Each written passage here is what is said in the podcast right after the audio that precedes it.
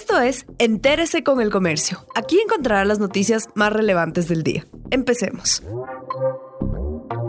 A continuación los temas más destacados en el comercio este domingo 21 de febrero. Nuevas diligencias en caso de las pruebas PCR de Quito. La Fiscalía llamó al ministro de Salud, Juan Carlos Ceballos, para que este lunes rinda su versión libre y voluntaria. La convocatoria se hizo dentro del caso por presunto peculado por la compra que hizo la Secretaría de Salud del municipio de Quito de pruebas para la detección del COVID-19.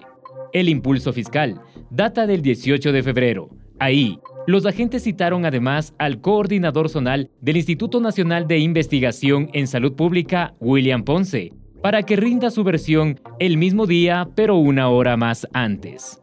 Otros investigadores universitarios también fueron convocados para responder las preguntas de las pesquisas.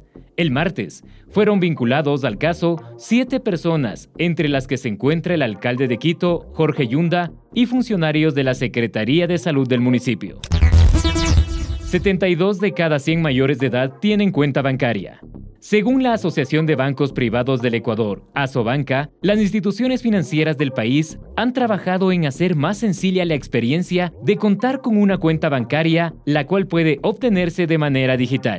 Sin embargo, las tarjetas de crédito no gozan de la misma aceptación. Aunque aumentó su utilización durante la pandemia, solo alcanzan al 23% de los mayores de edad. La tasa de interés, que llega al 17,3%, desmotiva a los usuarios. Defensorías del Pueblo piden ayudar a los inmigrantes venezolanos.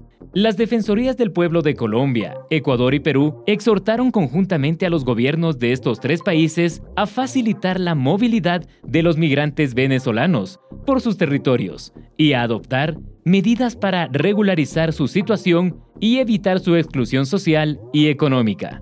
Los tres organismos solicitaron que se otorgue el estatus temporal o permanente a todos los venezolanos desplazados en estos territorios y que enfrentan condiciones frágiles y limitantes para su supervivencia, junto con la homologación de estas políticas a nivel subregional.